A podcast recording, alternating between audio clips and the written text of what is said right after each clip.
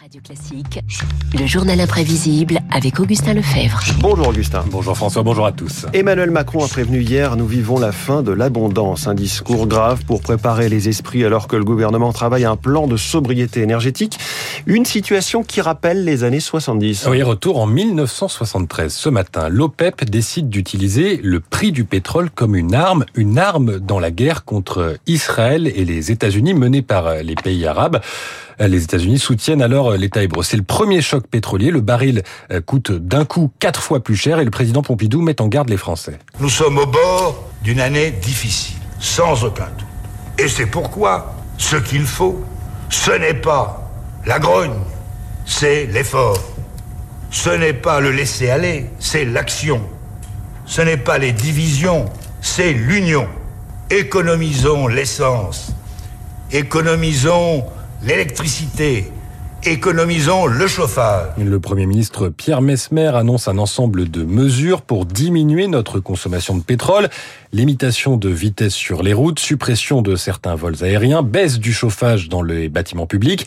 Mais il appelle aussi à limiter l'usage de l'électricité qui est alors directement liée au pétrole. Dans notre pays, une grande partie de l'électricité est produite par des centrales au fioul. Pour réduire la consommation d'électricité, nous avons décidé d'interdire de 10 heures du soir à 7 heures du matin la publicité lumineuse, l'éclairage des vitrines des magasins, et les illuminations des monuments publics. Et pour diminuer durablement la dépendance énergétique de la France, Pierre Mesmer annoncera l'année suivante, en 74, la construction d'un vaste parc de centrales nucléaires.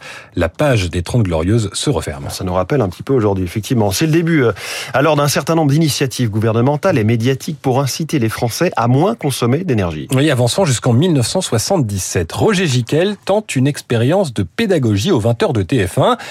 Il appelle tous les Français à éteindre en même temps les lumières chez eux. Le journaliste Michel Chevalet constate en direct le résultat chez EDF. Si vous êtes prêts, je le suis. Attention. 1, 2, 3. Éteignons les lumières qui ne sont pas indispensables. Qu'est-ce qu'on voit maintenant? Eh bien, à l'EDF Roger, je suis comme vous. Vous regardez, c'est très net. L'aiguille a dépassé le zéro, c'est-à-dire l'équilibre production-consommation, et commence à grimper allègrement les milliers de kilowatts, mais milliers de kilowatts d'économie. Éteindre, cette expérience. tout à fait. Et attendez, vous allez voir la suite, parce que éteindre les lumières inutiles, c'est un message qu'on a beaucoup entendu depuis, qui est un peu rentré dans les mœurs, mais à l'époque, c'est très novateur.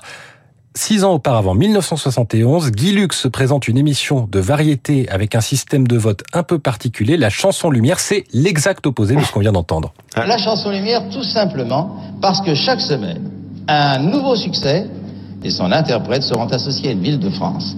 Les téléspectateurs de cette ville devront décerner une note de 0 à 100 à cette chanson Lumière. Tout simplement en allumant chez eux une ou plusieurs lampes. C'est amusant de jouer avec la lumière, c'est gai, c'est un arbre de Noël dans la maison.